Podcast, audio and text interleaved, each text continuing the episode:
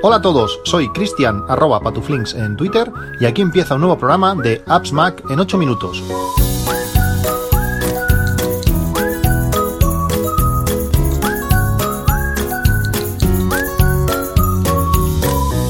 Hola a todos, 6 de julio de 2020. Se acabó, se acabó junio y se cumplió un mes o prácticamente un mes, han faltado algunos días para, eh, bueno, un mes entero con, con placas eh, solares. Si no os interesa demasiado el tema de placas solares, no paréis el podcast, esperaros, aguantaros los cinco minutillos o los 10 que, os hablaré de, de, este resumen mensual y veréis que al final pues hay una manera interesante o un análisis interesante de cómo eh, ahorrar, eh, ahorrar en vuestra factura de la luz. Os prometo que os interesará, por lo menos esa parte. En cuanto a lo de las placas solares, pues dejarme que os haga un pequeño resumen, como digo, del mes. Este mes eh, he consumido un 60% de lo que he producido. Mm, no está, no está mal. Y el 40% de lo consumido es autoproducido. Eh, este, este baile de números os explico que es muy sencillo. Durante el día las placas solares producen mucho. Eh, si, si, tú no pones, por ejemplo, la lavadora, el horno o aparatos de, alta consumo, de alto consumo durante esas horas de producción de solar, estarás inyectando, estarás enviando a la red pues todo lo que, lo que te sobra. Eh, es decir, solo aprovechas una parte de lo que produces. En mi caso, pues como os he dicho, es un 60% de lo que produzco en horas solares. solo puedo aprovechar, o solo he aprovechado, mejor dicho, el 60%. Creo que es un, buen valor, porque si aprovechases el 100%, si llegas a aprovechar el 100% de lo que de lo que tus placas solares eh, generan, pues seguramente es que estás produciendo poco y que la casa eh, a esas horas eh, pues necesita más de lo que de lo que produces. Eso pasa pues por ejemplo los días de lluvia. Todos los días de lluvia pues produces 300 vatios, pero la casa necesita 500. Sí que estás aprovechando el 100% de lo que produces, pero la casa necesita más. Estás consumiendo de, de la red. Solo, solo una parte de lo, de lo que consume tu casa es autoproducido. Es decir, que la casa necesita más de lo que tú produces, o aunque el total de producido sea mayor de lo que la casa consume, eh, hay momentos en que no estás, que no estás produciendo y la casa necesita continuar eh, consumiendo. Si durante las horas de, sol eh, vamos sobrados, como os he comentado, pues por la noche no, no hay producción, entonces debemos consumir de, de la red. Si tenemos un consumo mínimo alto, como es mi, como es mi caso, pues en horas de, sol consumimos entre 4 y 5, y 5 kilovatios. En, horas que no hay sol consumimos unos 4, unos 4 o 5 kilovatios y, bueno, pues eso no hay manera de, recuperarlo. Aunque el resto del día ya no consumas eh, de la red, solamente esas horas de sin sol, pues... Eh, al final el, consumo de, lo que tú generas pues no pasa a ser pues, más que el 50% de lo que, de lo que necesitas. En mi caso pues es un, es un 40 o algo así, que es lo que os he comentado al principio. Em, porque también hay días de, nubes o hay días de, lluvias, como ha pasado en, en junio. Una parte de, este último caso eh, se mejora con la compensación. La compensación significa que de esos kilovatios hora que producimos y que enviamos a, la red, la compañía nos los paga o nos los compensa de alguna manera con lo que gastamos. Aunque lo ideal, lo ideal sería que si yo envío uno a, la red, pues me compensen con uno eh, que pueda consumir después, como si me los guardaran, por decirlo así. Eh, eso, uno enviado, uno, uno gastado, pero realmente no, no es así. Dependiendo de las horas a, la que, a las que gastes y a las que envíes, pues la, proporción puede ser de 1 a 2, uno generado, eh, bueno, eh, uno consumido tienes que enviar dos, o 1 a 3, aún peor en ciertas eh, circunstancias. Este mes he enviado a la red, pues, la nada despreciable cantidad de 120 kilovatios hora. No está, no está, no está mal. En números, va, que eso es lo que os interesa. Eh, ¿Cuánto, cuánto ahorrado, cuánto genero, cuánto vale? Bueno, al final la curiosidad, los números. En estos últimos em, en estos, últimos meses, eh, pues eh, ayudados en gran medida por el, por el confinamiento, estamos consumiendo unos 500 kilovatios hora al mes. 500, no está mal. He estado viendo facturas de otra gente y consumen bastante menos. También es verdad que hay gente que consume bastante más. Y sobre todo para una casa normal, sin, sin piscinas, sin historias raras. Sí que tenemos dos congeladores, pues tenemos toda la parte tecnológica encendida, pero bueno, eh, tenemos un. Tenemos una, una, la parte baja, la, la, parte de menor consumo es, es, bastante elevada y sobre todo al estar la gente en casa durante más horas, pues eh, estamos gastando eso, unos 500 eh, kilovatios hora eh, al mes. En junio hemos consumido 470 algo menos que los dos o tres meses anteriores de confinamiento puro. Yo he estado también menos en casa porque he estado trabajando, de los cuales 180 eh, de esos 470 kilovatios consumidos, 180 han sido generados por las placas eh, solares, esa proporción que os he comentado antes. En euros, pues en euros es difícil saber el ahorro porque depende mucho de cómo lo miremos. Eh, no es fácil, no es fácil de calcular, ya os lo comenté en el otro, en el otro podcast. Eh, puedes mirarlo de varias maneras. Eh, hay una manera que es muy chula, porque el año pasado tuvo unos números diferentes y de momento queda muy bien, entonces cuanto más grande sea el número, más, más chulo es, pero yo creo que es la más injusta. Puedes mirarlo comparando la factura del año pasado con la de este año, que como digo es la peor manera, porque no se ha consumido lo mismo este año bastante más que el año pasado, y sobre todo el precio no es el mismo, y eso es muy importante. Este año el precio de la luz, por lo menos en estos meses, es bastante más barato que el del año pasado. Pero bueno, aún así, cogiendo los números eh, como, como son, eh, con esta comparación, eh, el ahorro de este mes de junio sería de unos 41 euros, que no está, no está nada mal.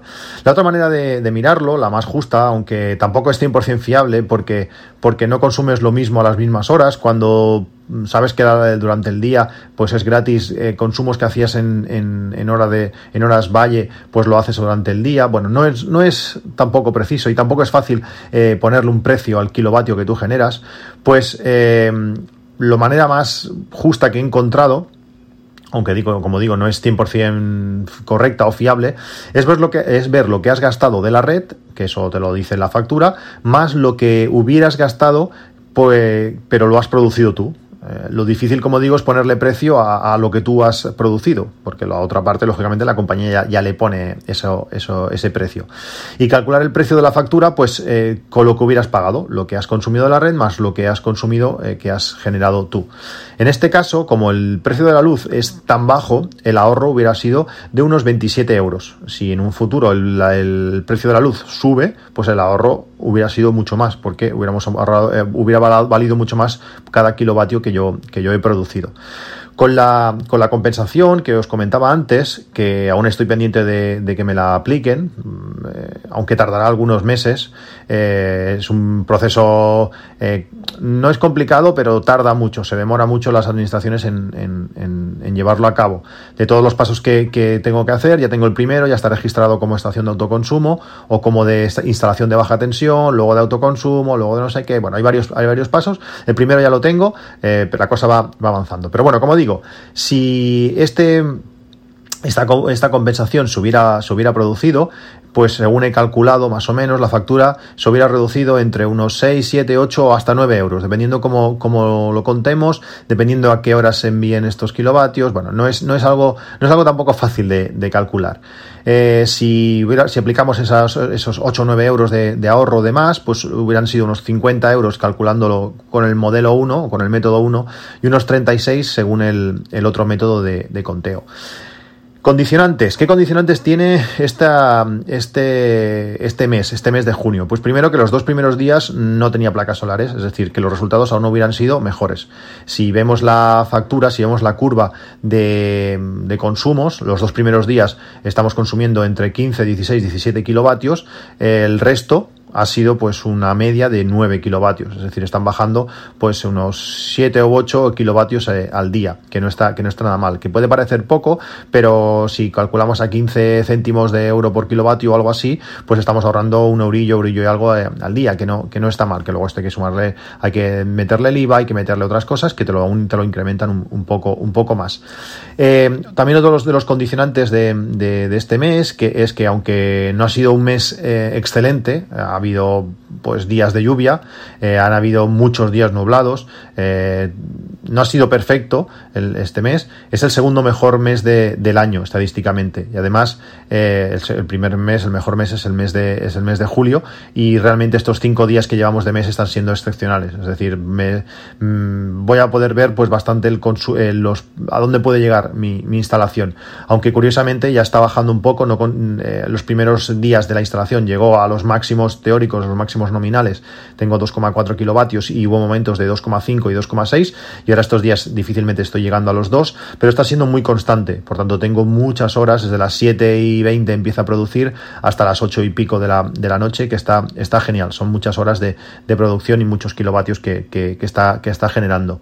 Veremos, veremos en en meses menos, menos buenos. Veremos en, en, diciembre o enero, que son los peores meses del, del, año. Si tienes menos horas de sol y además pues el tiempo es peor, pues veremos qué producciones podemos eh, llegar.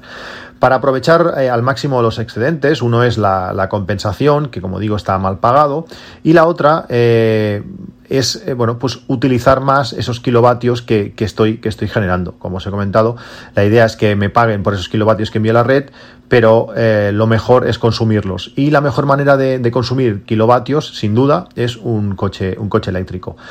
El otro día, después de escuchar el podcast de, Pedro Sánchez y su bala extra, que os recomiendo encarecidamente, pues mira, íbamos en coche cuando lo estábamos escuchando con la familia, le dije a la mujer, ¿eh? ¿por qué no vamos a, vamos a un concesionario SEAT y porque Pedro nos hablaba de, que se ha comprado un, Seat Mi Electric.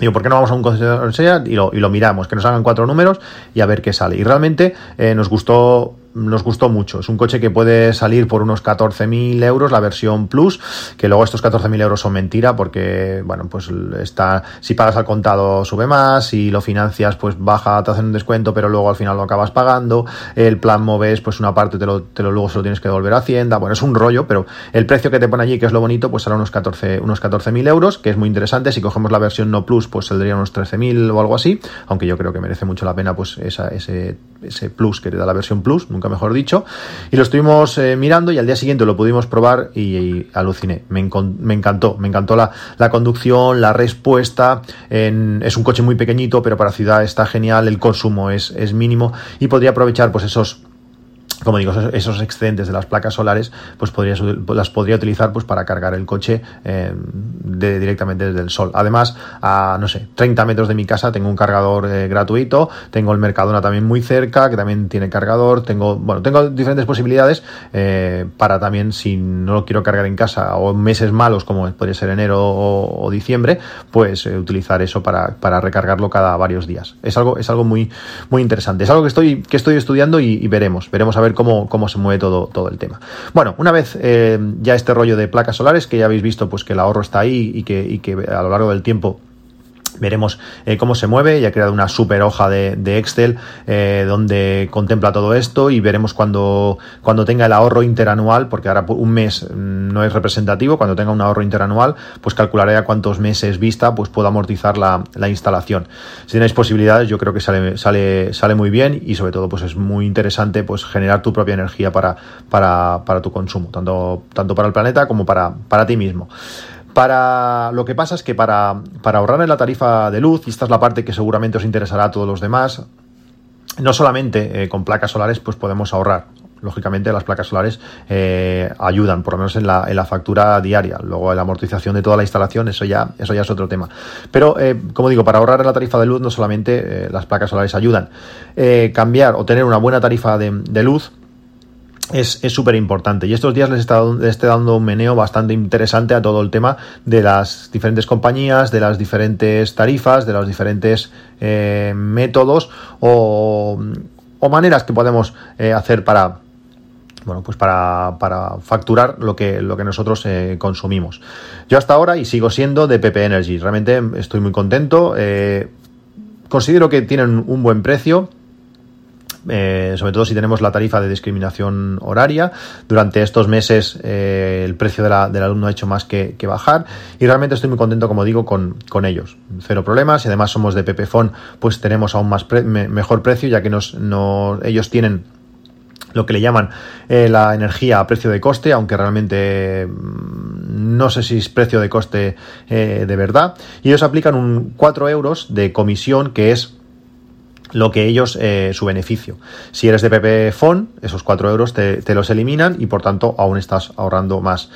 Eh, después de hablar en el podcast eh, anterior o, el, o, el, anterior de, de, de, de y que era una de las tarifas a precio de coste, muchos me, dijese, me, me dijisteis que había otras, tarif otras tarifas que realmente eran a precio de coste, que, este, que no, no, no lo era de verdad y bueno, he estado mirando y en cierto sentido tenéis, tenéis razón. Una de las compañías que mucha gente utiliza y sobre todo los que tienen eh, placas solares es Hola Luz. Eh, Hola Luz tiene una parte buena que es bueno pues de dónde saca la energía, que también utiliza muchos productores de, energía solar, todos en energía eh, verde, eh, sin contaminación, realmente está muy bien, pero los precios de la luz no me gustan nada. Primero, ese método de de pactar, por decirlo así, un precio y durante todo el año eh, sea el mismo y que es bastante más elevado que la tarifa, por ejemplo, de, de, PP Energy, que no es la mejor, como digo, pues ya no, ya no me convence, aunque sí que está bastante bien, pues cómo te compensan los kilovatios eh, generados, o por lo menos cómo te compensan teóricamente los kilovatios generados.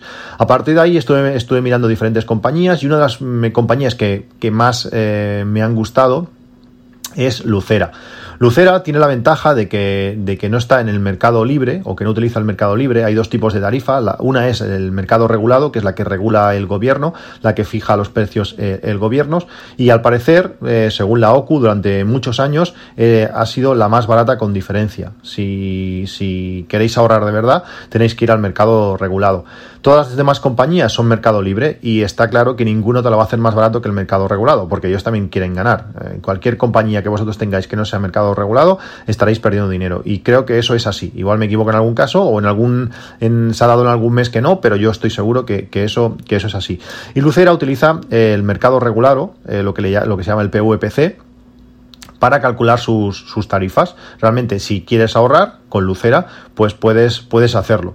El problema que tiene Lucera, entre comillas, es que tiene una comisión de, bueno, para poder vivir de unos eh, casi 6 euros al mes eh, y con el, con el IVA incluido. Eh, yo he estado haciendo pruebas y con esos 6 euros al mes de comisión he puesto mi, mis kilovatios consumidos en hora punta, mis kilovatios consumidos en hora valle. Eh, le he mentido en cuanto, me, en cuanto el precio total de la factura de, BP Energy. Es decir, eh, imaginaos que pongo 200 kilovatios en hora punta, 200 kilovatios en, hora valle y le digo que con PP Energy me han cobrado 12 euros. Le das a calcular y te dice que, bueno, que desgraciadamente con, con Lucera pues hubiera pagado... Eh, 40, pero realmente la, factura de PP Energy no habían sido 12, lógicamente, habían sido 46 o 47. Le puse un número más bajo para que no se intentaran, no intentaran mejorar eh, virtualmente pues el precio de, la factura que yo les, les había dicho. En todos los casos que había probado, con Lucera había salido más barato aún la comisión que, ellos, que ellos cobran. ¿Qué pasa? Que cuando he instalado placas solares en este mes de junio, al bajar tanto el consumo, porque he bajado pues no a la mitad, pero casi, eh, la comisión ya me penaliza bastante y por tanto ya no me salía cuenta en muchos, en muchos casos. Sí que compensan y si compenso más de 60 kilovatios al, mes, que ha sido el caso, pues seguramente también me saldría cuenta, pero el ahorro no sería tan grande como, como cabría de esperar o como me gustaría.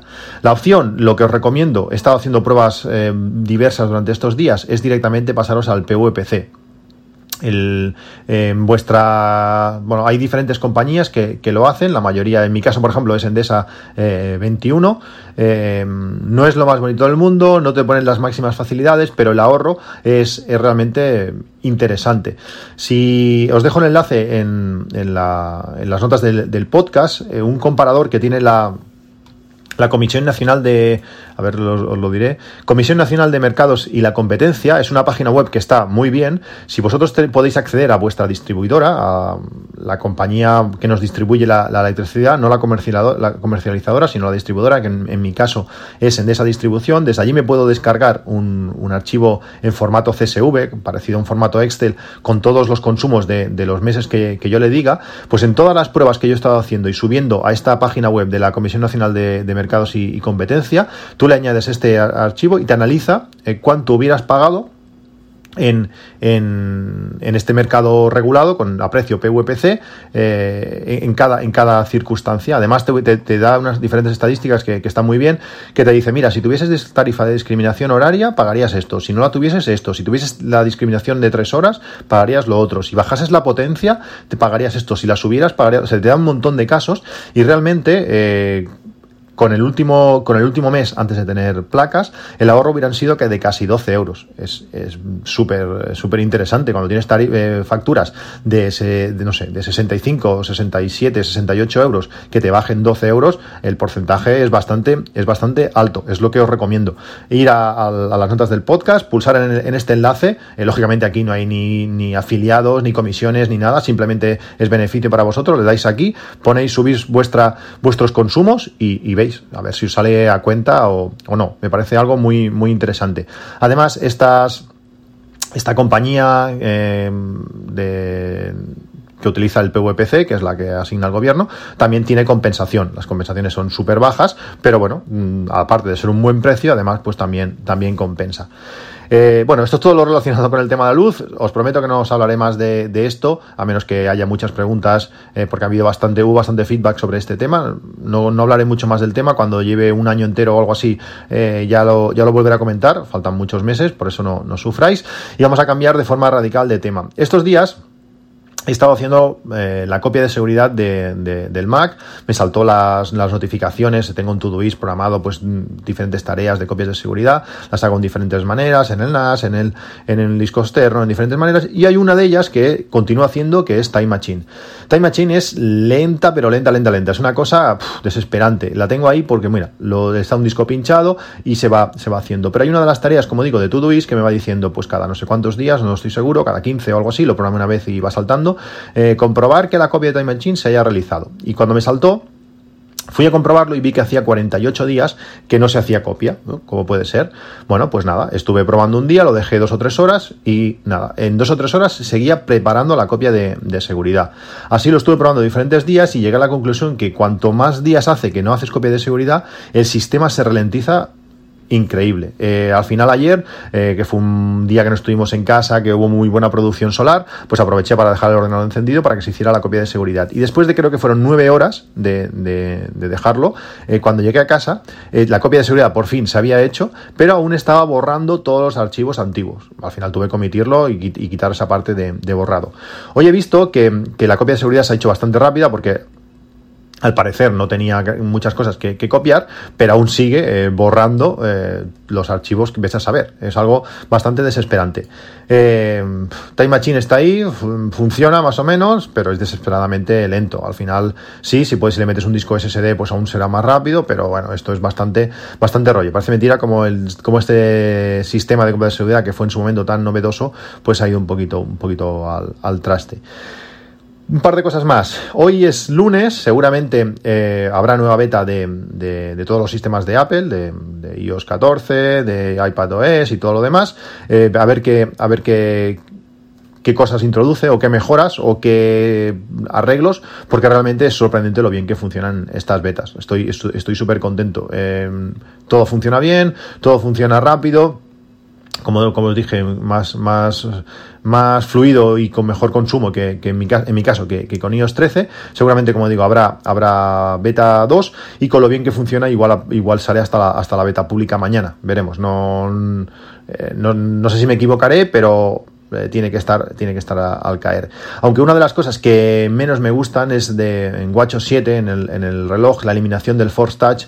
Eh, bueno, pues en diferentes aplicaciones se tendrán que adaptar, de no tener ese, ese Force Touch, pero sí que es verdad que cuando te llegan notificaciones y esa pulsación larga, ese force touch que hacíamos antes para eliminar todas las notificaciones, ahora no están. Solo está, pues para eliminarlas todas tienes que subir arriba de la lista y poner eliminar todo. Y es un rollo. Cuando tienes muchas notificaciones, pues tener que volver a subir a ver para poder eliminarlo es, es, un poco, es un poco rollo. Lástima que los que tenemos, bueno, está claro que el nuevo reloj seguramente no lo traerá, pero todos los que tenemos un reloj hasta el Series 5, pues es una pena mm, tener, perder esta, esta característica. Bueno, pues esto es todo. Me encantaría recibir vuestro feedback pues en todo el tema de placas solares, de tarifas de luz, de todo esto, eh, tanto por Twitter en arroba patuflinks, en el canal de, Telegram, que tenéis el enlace en las notas del podcast, donde cada vez somos más y se ha hablado de varios, de varios temas, y si lo creéis eh, conveniente, pues en, en, el email en appsmac.com arroba gmail.com. Eso es todo, nos vemos en un próximo capítulo, un saludo, cuidaros mucho y hasta luego.